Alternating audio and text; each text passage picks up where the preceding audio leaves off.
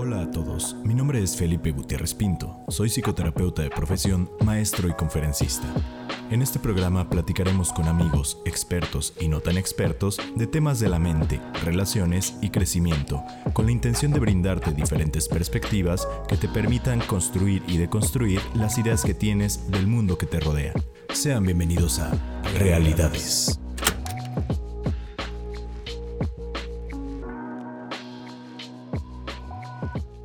Buenos días, tardes o noches tengan todos ustedes. Sean bienvenidos a un episodio más de Realidades. Un episodio en el cual no nos hemos parado en subir episodios. Vamos muy bien este año. Me gusta que haya constancia, que haya disciplina, como algo que hablamos en el episodio pasado, de cómo hacer una dieta y no morir en el intento. Vayan a verlo y a escucharlo. El día de hoy el episodio es muy especial por dos razones principales. La primera, porque está un muy buen amigo mío, uno de mis mejores amigos, acompañándome, que no había tenido la oportunidad de acompañarme, o más bien no lo había invitado. y en segunda, porque regresa uno de los objetivos principales del programa, como lo ven en el intro y lo escuchan en el intro, vamos a hablar con expertos, no tan expertos, pero sobre todo con amigos, y no había tenido la oportunidad de invitar a un, a un amigo hablando en calidad de amigo. Entonces, eh, qué mejor que, que, tú, Adrián Sánchez Camarena. Bienvenido, Adrián, ¿cómo estás? Muchas gracias, Felipe. Muy bien, ¿y tú? Muy bien, muy bien. Y no es azar que Adrián esté aquí con nosotros el día de hoy. Si vieron en mis, en mis redes sociales en días pasados, lancé por ahí una pregunta nuevamente, que era, ¿qué es lo más difícil de independizarse? Adrián está aquí porque cuando yo tomé la decisión de independizarme, eh, pues como muchos al principio no nos independizamos solos, nos vamos con un roomie, con una persona de confianza o no, en mi caso tuve la fortuna de irme con una persona de mucha confianza, que fue Adrián. Como que empatamos nuestros estilos de vida en ese sentido y, tenemos algunas experiencias que contarles, ¿no? Claro que todos pues, han de tener diferentes experiencias, pero eh, espero que les pueda ayudar si es que ustedes ya se independizaron y tienen algún, algún problema por ahí o están pensando independizarse. ¿Cómo ves, Adrián? Uy, pues tantas cosas que contar. Este, ya van creo que este es el cuarto año que nos independizamos. Que... Cuarto, cinco, ya vamos para cinco años. Pero tomamos la decisión como tres meses antes de sí. todo el proceso que fue decidir, la fecha. Sí. Yo, yo tengo una pregunta para iniciar. Digo, hay, hay, muchos comentarios de ustedes que nos mandaron y es en lo que nos vamos a basar para el episodio, pero para iniciar, ¿tú qué crees? ¿Que tomamos la decisión a buena edad o muy antes o muy después? Ya ahorita después de tantos años, ¿tú qué opinas? Yo creo que fue el mejor momento para mí, eh, porque acababa de terminar la carrera, había conseguido mi primer trabajo y dije, bueno, pues ya es como tiempo de, volar del nido. Sí. Este, en ese caso, pues para ti sí fue diferente. No sé si quieras contar tu...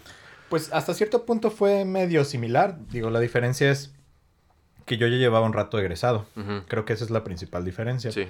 Em, tal vez, si, si yo contestara la misma pregunta que te hice, yo diría que sí sentí que fue un poquito tarde, o sea, no tanto, pero un poquito tarde. Y no tanto por mis amigos alrededor de mí, porque no es como que todos estuvieran independizando, pero, pero siento que sí hubiera podido hacerlo antes, vaya. Sí hubiera podido, pero pues al final de cuentas creo que eh, lo hacemos en el momento ideal y estuvo bien la manera en la que lo hicimos. Pues sí, o sea, de todas maneras teníamos 25, 26, creo que pues es buena edad. Conozco gente que lo hizo antes, pero pues la mayoría de nuestros amigos, de hecho, fuimos los primeros. Claro, sí, y, y no fue como forzado, porque en muchas ocasiones se independizan o porque los corren de su casa, que creo que es como lo... Yo no conozco a muchos así, pero sí algunos, porque viven en otro lugar y se vienen a estudiar a Guadalajara o tienen que irse a otro lugar a estudiar, o por múltiples situaciones que te forzan, ¿no? En nuestro caso no fue así, creo que eso fue como más fácil, como fluir con, con, la idea. La decisión. Sí, ¿te acuerdas más o menos cómo fue que tomamos la decisión o cuál fue el momento clave así que, que dijeras, madre, ya, ya, ya, ya nos vamos a, independizar.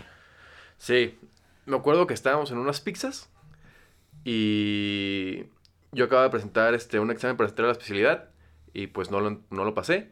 Y me dijiste, entonces, ¿qué, güey? O sea, ¿nos independizamos o no?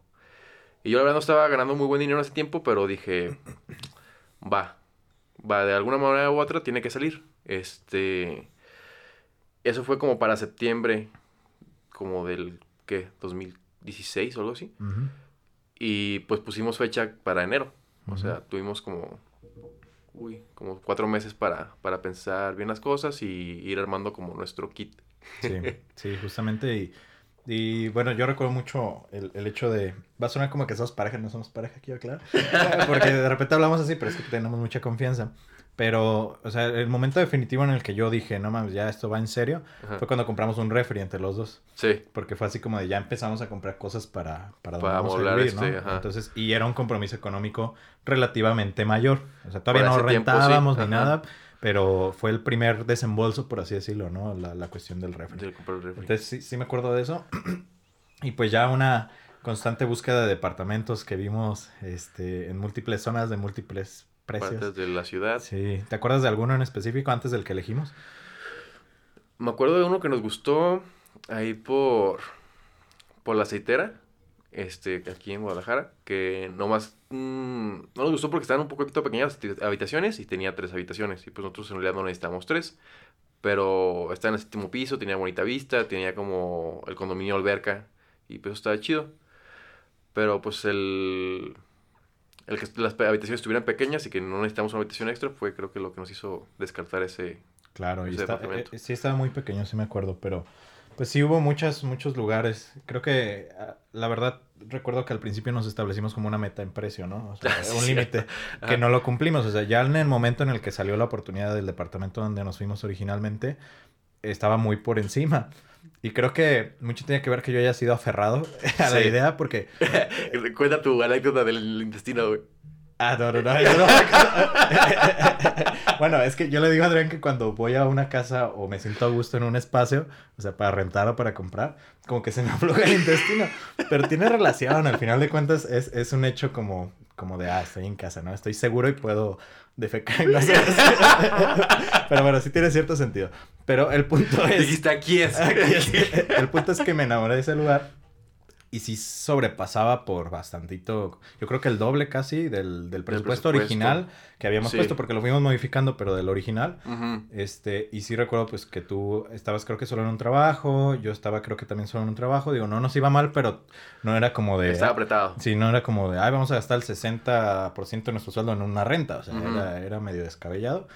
Pero pues creo que los dos coincidimos en esa mentalidad de, "Ah, pues, va a alguna u otra salir, manera va a ajá, salir". va a salir Claro. y salió, que es lo que yo le digo muchas veces a pacientes y por ejemplo a personas que se van a independizar, ¿no? Si te forzas, digo, tal vez no todos tienen esa manera de pensar, pero sí, sí, se los digo. Si te forzas económicamente, de alguna u otra manera lo vas a hacer. Ujú. Y si no, pues no era para ti, regrésate. Existe esa posibilidad, Sí, ¿no? sí, yo tengo amigos que se han regresado con sus papás por una u otra razón. Ujú. Y pues no está mal, o sea, son circunstancias diferentes de cada persona. Sí. Y pues vamos, vamos a empezar, si quieres, leyendo algunas de las, de las cosas, de las respuestas que nos dijeron a la pregunta, ¿qué es lo más difícil de independizarse? Todavía nos están mandando cosas, pero voy a ir leyendo así conforme fueron llegando y ahí vamos platicando si nos pasó o si no nos pasó, qué les podemos recomendar. Ok. Ahí va, la primera es saber que si algo sale mal económicamente te vas al hoyo y hacer de comer. Pero bueno, saber que si algo sale mal económicamente te vas al hoyo, pues yo creo que sí es una preocupación Claro. constante, ¿no? Sí, de hecho me acuerdo que cuando, cuando nos independizamos, el primer año, los seis meses, eh, yo perdí el trabajo.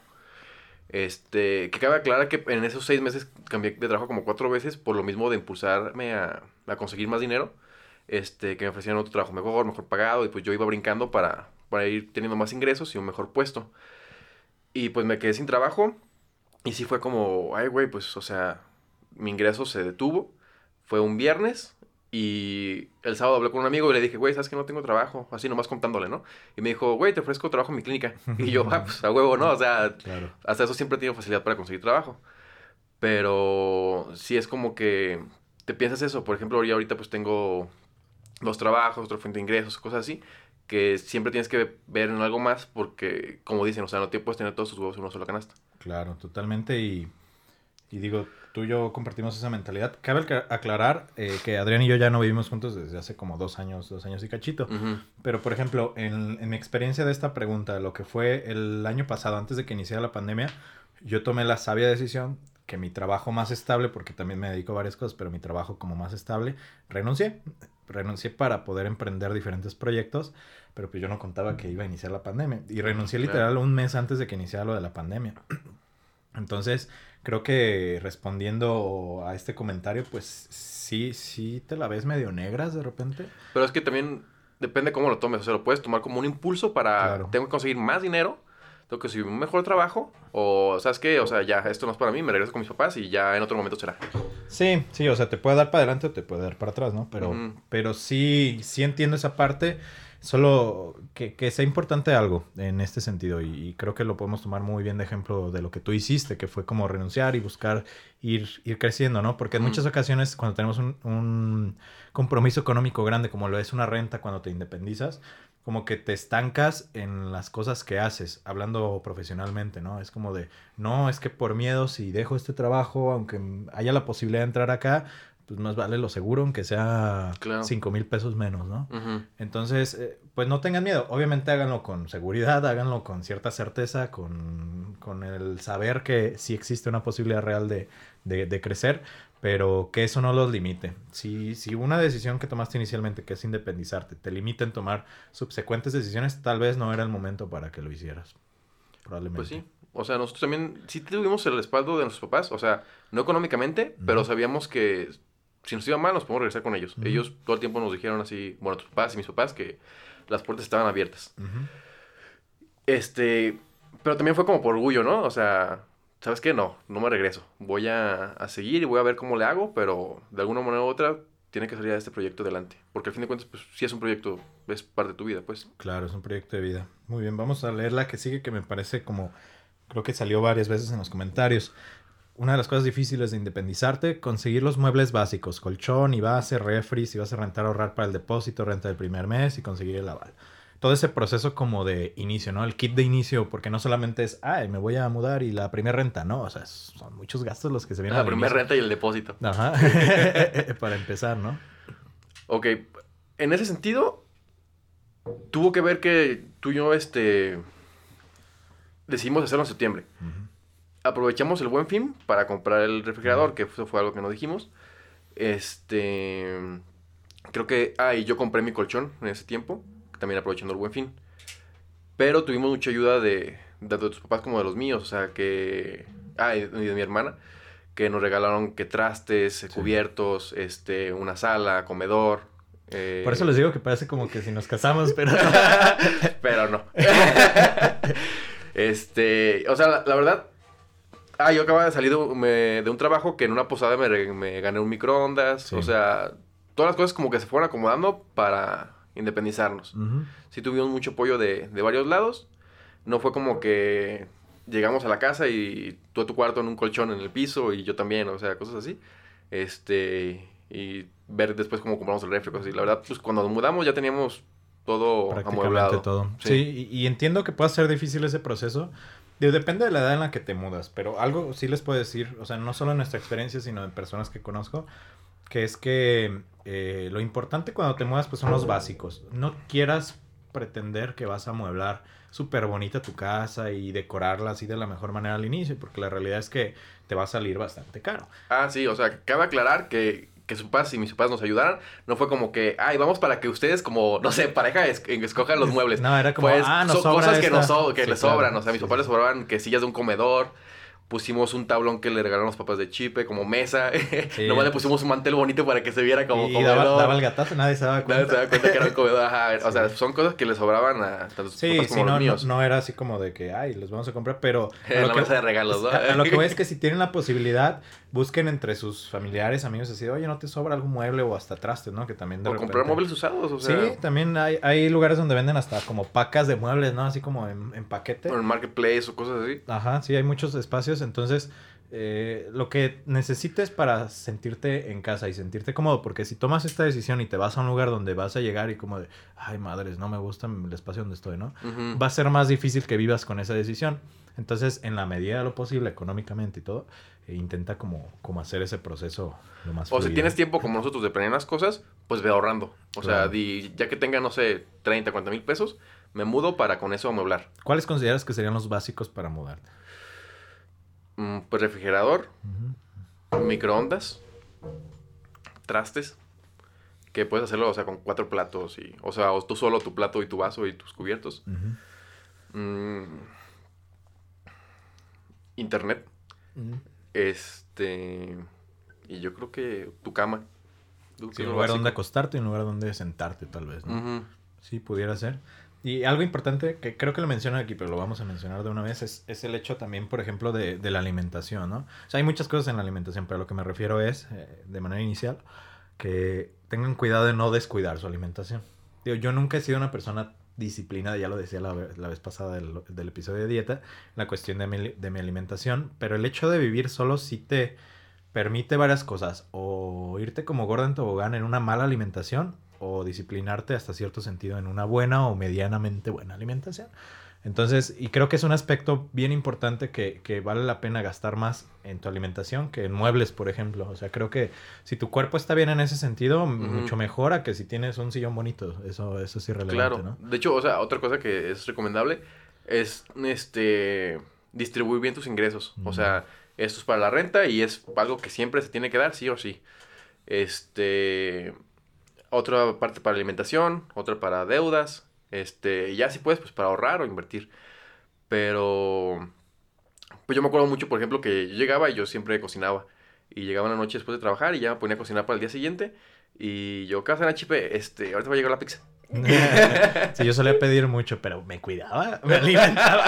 Yo sé que Era pizza de calidad. Sí, sí, o sea, sí, sí, entiendo. Ya después, en algunos momentos como más complicados económicamente, pues me hacía porque me hacía comida, ¿sabes? No se me agarraban rachitas, pero sí me acuerdo de esa parte. Pero que sí te preocupes por comer, pues.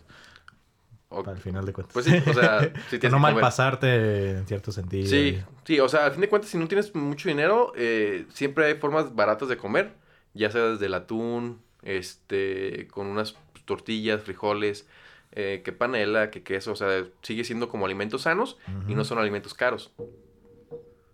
Sí, hay muchas opciones. Creo que una vez que tú te preparas, te das cuenta de lo barato o de lo caro que pueden ser ciertos alimentos, ¿no? Como uh -huh. por ejemplo los quesos, son caros, o sea, no es tan barato. O sea, hay ciertos productos a lo mejor que estás acostumbrado a consumir en casa de tus papás que ya después te la piensas en comprarlos porque es como de... Pues... Sí, por ejemplo, no sé, ahorita una panela cuesta, supongamos, el kilo 120. Y eso, 150 te cuesta el kilo de res. Sí, sí, entonces esa es otra, que aquí viene otra que, que me da mucha risa por acordarme de innumerables ocasiones, que es ir al súper y ver el total.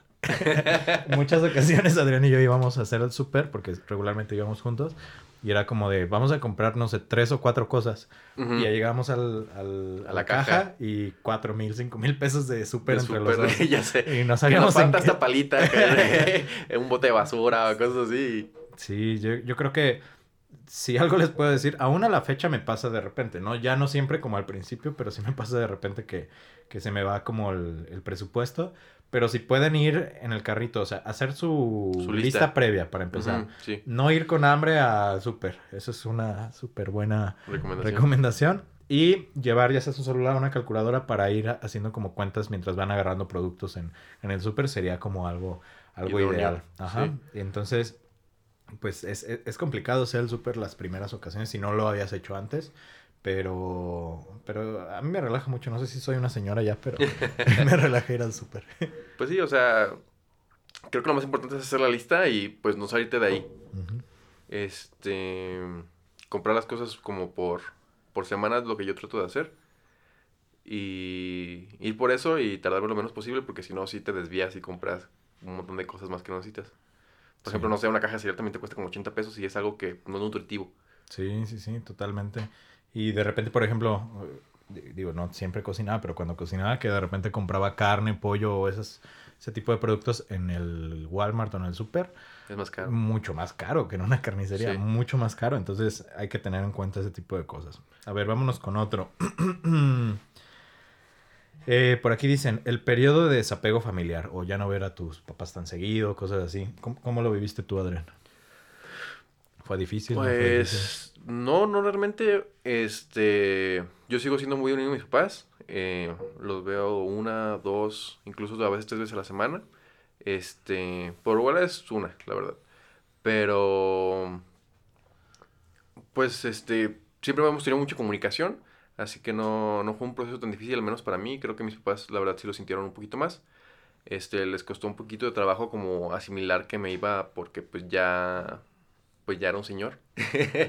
y, no por, y no irme como tradicionalmente como que me fui porque me fui casado. Ajá. Claro. Este, creo que fue el, como el proceso más difícil, pero creo que los dos, este, las dos partes lo tomamos muy bien. Y ellos pues también después dijeron, ah, pues te sirvió, te, te veo que estás como más responsable. Este... Pues cosas así, pues. Claro, porque al final de cuentas, y yo lo veía hace rato con una paciente que tenía en línea, eh, y le decía, porque está en este proceso de independizarse, ¿no? Que, que justamente el fin último de ser padre es ver a tus hijos independientes. Ese es el fin último, esa es como la satisfacción más grande que pueden tener los padres, ¿no? Mm. Y de repente se, como que se rehusan a ese, a ese tema. A ese ¿no? paso. Yo, yo recuerdo cuando yo me independicé, o sea, el día que les dije así a la familia extensa, a mis tíos y todo en una reunión, a mí sí se me acercaban mis tíos así como de, oye, ¿traes problemas acá con tu familia? En mi caso, no digo que tenga una relación tan estrecha con mi familia, porque la verdad es que no soy tan, tan, tan, sí soy muy unido a ellos, pero no en exagerado. Pero yo sí tuve un proceso previo de terapia antes de salirme porque yo no me quería salir justamente con algunos roces o problemitas. Sí. Y, y considero que fue lo adecuado. Y aún así, en algún momento mis papás, específicamente mi papá, me llegó a decir como de, eh, oye, ¿te fuiste porque te hicimos algo? O sea, les queda esa sensación. Claro. Que obviamente hablándolo y platicando, pues se quita, ¿no? O sea, es, es Sí. comunicar esa parte. Y es, Pues yo creo que eso le pasa a todas las personas que se van como nosotros, que no se van como Sí. casados. Que los papás piensan que te vas porque pues ya no los quieres, este, ya no quieres vivir con ellos o cosas así. Pero pues, como dices, o sea, es un paso más, un paso más de la vida y es un proceso y al fin de cuentas pues ellos se sienten como orgullosos porque lograron su objetivo, aunque inconscientemente, de hacer una persona productiva. Claro, y sí es, sí es parte de eso y al final de cuentas, por lo menos en mi caso, eh, respondiendo también lo que mencionaban acá en Facebook, eh, me parece que yo me uní aún más a mi familia porque antes no era tan unido y de repente pues estaba todos los días en la casa, pero era como que estaba y no estaba, o sea, realmente pues la convivencia no era tan así. Y ahora pues es más tiempo de calidad que de cantidad, que siempre eso es muchísimo mejor, ¿no? Claro. Digo, ah, tal vez hay semanas que no los veo o hay semanas que los veo más veces que otras, pero sí he sentido como más, como El más apego. interés, más unión, más apego. Digo, me gustaría tener todavía más, pero pues es, es parte de ese proceso, ¿no? Sí. Entonces está, está interesante. Vamos leyendo unas dos más para dar así como algunos tips finales y cosas así. Claro. A ver. eh, que los padres no se quieran ir de la casa, dicen por aquí. que, que mis roomies no se quieran ir de la casa. Mis papás ya son mis roomies. Mm, a- Saludos, Paula. y Lolo. Eh, si, si vives con roomies, adaptarte a la situación. Si vives solo, enfermarte. Claro, depende de cada situación. Yo era feliz solo por las condiciones en las que vivía con mis papás, pero luego ya no me gustó estar solo y encontré a mi amorcito. Muy bien, amigo que, que nos manda eso. Eh, el vivir con roomies, creo que ese es otro tema, ¿no? Eh, Afortunadamente yo por lo menos, digo, yo solo he tenido dos roomies, el caso de Adrián y otra persona, eh, y la verdad es que con Adrián creo que nunca tuvimos tantos conflictos. O sea, tal vez los clásicos que iba a decir cualquier pareja, pero no somos pareja. Los clásicos de cualquier persona que vive junto a otra persona, como, Sí, como la lo de los- convivencia. eh, la convivencia, lo de los trastes, que de repente pues ahí había algunos errores, pero nada grande. Sin embargo, creo que lo importante con nosotros fue que desde el principio pusimos las reglas, ¿no? De, oye, pues si hay algo, hay que hablarlo, o sea, no, Sí. que no se quede y que no se rezague, porque eso es lo que... Sí, porque sé que después problemas. llegas a tu casa y te sientes incómodo si está otra persona y pues no, no Claro. está chido eso. O sea, ya no te sientes cómodo en tu casa. Totalmente. Y por ejemplo, tú ahorita que estás viviendo este con más roomies, dos, tres o cuatro, ¿cuántos estás Tres. viviendo? Tres y tres y tú son cuatro. Este, en ese caso, algo que nos puedas platicar así como que ha sido lo más complicado porque es diferente vivir con un roomie a vivir ya con más roomies, ¿no? Pues es muy diferente a, a cuando vivía contigo porque ahí como que los dos pusimos las reglas y pues los dos sabíamos como que si nos salíamos como un poquito de la regla no pasaba nada. A fin de cuentas, pues, este, somos muy compas y lo hablábamos o y ya o simplemente pues, mm, por ejemplo, que yo dejaba un traste sucio o cosas así, pues tú ya lo lavabas y ya, o sea, no es como que vaya a ser mayores. Pero ahorita donde yo vivo, este, yo soy como el encargado de la casa. Y pues yo puse las reglas. Ahora sí, este, les digo de, por ejemplo, haces- hacemos el aseo una vez a la semana y pues tenemos un rol de que cada quien lo tiene que hacer una vez a la semana, aunque como yo soy el encargo, pues les tengo que estar recordando, ¿no? Sí. Este, de los trastes sí les digo, ¿sabes qué? O sea, traste que, que uses, pues lo lavas ya que lo termines de usar. O sea, no te digo que en cuanto termines de cocinar, sino pues ya que termines de comer y Sí, hagas no sobremesa y todo, ah, que no se acumulen. Este, que se, que se laven y ya, o sea, si se, se mantiene más limpia la casa, se ve más, este, ¿cómo se podría decir? Como una estética de la casa mejor. Y, y pues mantenemos la convivencia sana, porque al fin de cuentas es una regla para todos, o sea, incluso yo. Yo también tengo que lavar los trastes en cuanto los ensucio, pues. Sí, ha de ser más complicado. Digo, yo no tuve la oportunidad de vivir con más, más roomies, pero de repente que, que he podido ir de viaje con varias personas, muchas cosas son un tema y eso que no son así como meses. Son, son algunos días o semanas, entonces supongo que debe ser más complicado. Pero a ver, mm, enfermarse viviendo solo. ¿Cómo ves? Pues creo que siempre tuvimos como el apoyo. No me acuerdo de alguna ocasión en la que tú hayas estado súper enfermo o yo también. Pero sí era de que, güey, pues sabes que necesito estas medicinas, ¿me las traes? Ah, güey, sin pedos. O sea, sí, nos echamos mucho la mano en eso, o sea.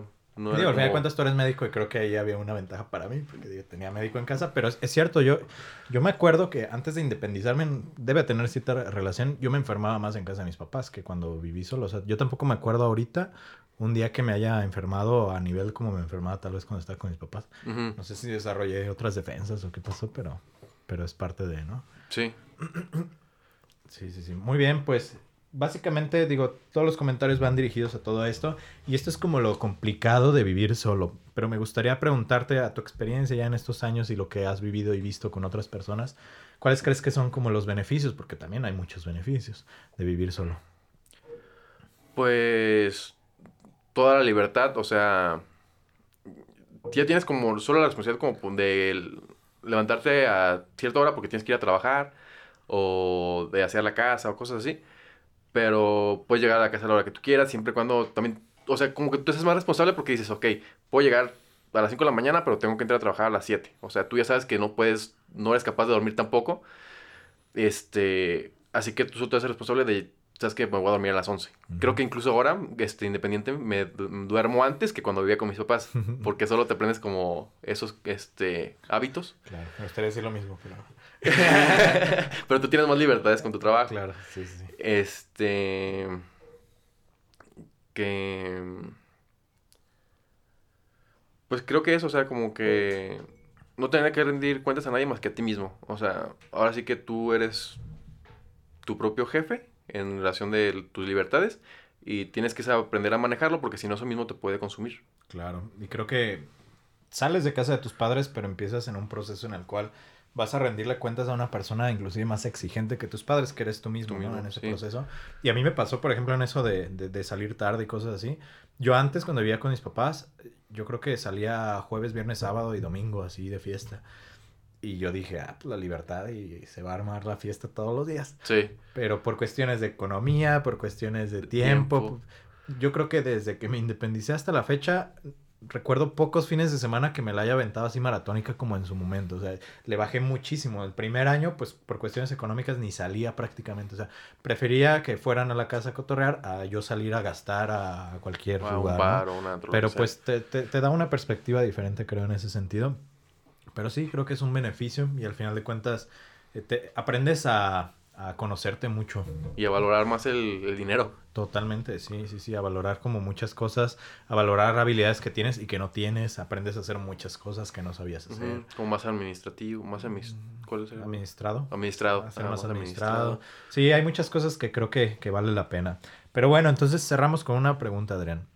¿Tú recomendarías independizarte? ¿Sí o no? ¿Y qué les dirías a los que quieren hacerlo que todavía no lo han hecho y están en ese proceso? Mm, claro que, que, recomiendo independizarse siempre y cuando pues tienen que ver muchos factores. O sea, que sigan estudiando, lo económico sobre todo. Este... Mm, a mí no me gustaría, por ejemplo, recomendar que se fueran si están como malos términos con sus padres o con su familia. Este... Yo creo que cuando sientan que es el momento justo, este, busquen los medios ya sea económico y el lugar donde quieran rentar, o sea, la zona y todo eso. Y ya que esté todo acomodado, este, se salgan. Yo diría que eso para empezar, aunque va a sonar como muy cómodo, pero para empezar. Ya estando afuera de tu casa y viendo cómo te estás manejando y viviendo esa experiencia desde un principio, ya puedes decir, ¿sabes qué? Este, sí la armo para... O me voy a presionar a mí porque quiero vivir en esa zona de la ciudad. O cosas así, pero irte por pasos. O sea, tal vez una renta de, este, un, poco más modesta, este, que esté fuera de tu, más bien, dentro de tus posibilidades y que aún así se te sobre el dinero, sea un poquito holgado, para que veas si realmente puedes armarla o no. Claro. Se supone que los financieros recomiendan que tu renta no exceda el 10% de tus ingresos de una manera como idealista, ¿no? A mí se me hace demasiado... Yo había escuchado el 30. Bueno, el 10 sería como para generar planes de ahorro, inversión, o sea, para realmente mover tu dinero. Yo creo que un 30-40 si quieres estar a gusto, pero tampoco sobrado de dinero, porque creo que 30-40 no te deja sobrarte de dinero. No. Bueno, depende de cuánto ganes, ¿no? Si ganas 100 mil pesos, pues a lo mejor sí. Pero... Pero así como ganas gastas. sí, sí, sí, ese es el tema. Entonces, administrarse bien con el dinero sería una de las cosas que les podría recomendar. Otra es que no hay una edad o no hay un momento eh, adecuado para salirte. Creo que tanto a muy temprana edad como si ya estás 30, 30 y tantos, 40, 50, no sé. este, Sí, y ya que te pasan tus roomies. Ajá, ya que no los corras, mejor vete tú. Pero sí creo que es un, es un proceso que cada quien tiene que vivir. Por algo todavía no te ha salido, por algo te quiere salir tan temprana edad. Solo hazlo, como tú dices, en los mejores términos, que no sea por una discusión, que no sea por porque estás mal, que sea porque quieres crecer, no porque eh, hay un problema de por medio. O un berrinche, por ejemplo, ¿cuántas veces de adolescente nos dijimos, ya me voy a la casa y que no Claro. sé qué? O sea, obviamente no. Sí, no, entonces... Bueno, este, hay gente que sí lo hizo.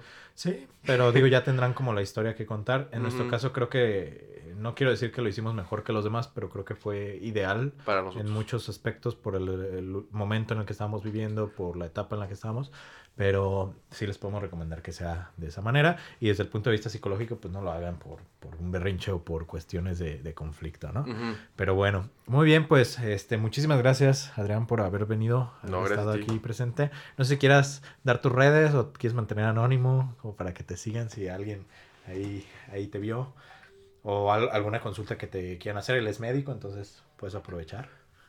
Pues me pueden encontrar en mi Facebook como Adrián Camarena. Y pues ya no tengo más redes, la verdad. Perfecto, pues ojalá que vuelvas a venir en alguna ocasión con algún otro tema, ya sea como orden. especialista o como, o como amigo, creo que eso bastante ameno. Pero bueno, les recuerdo que si les gustó el tema, si les sirve a alguien de ustedes, lo compartan, nos etiqueten como Realidades Podcast. Estamos en Instagram, en YouTube, en Spotify. Este, denle like, suscríbanse en, en YouTube. Y me pueden encontrar a mí como F Pinto Terapeuta en todas las redes sociales. Acabo de abrir TikTok por los que tienen por ahí. Entonces, este, voy a estar subiendo algunos videos interesantes. Y pues nos vemos y nos escuchamos la siguiente semana. Gracias, producción. Hasta la Hasta próxima, luego. amigos.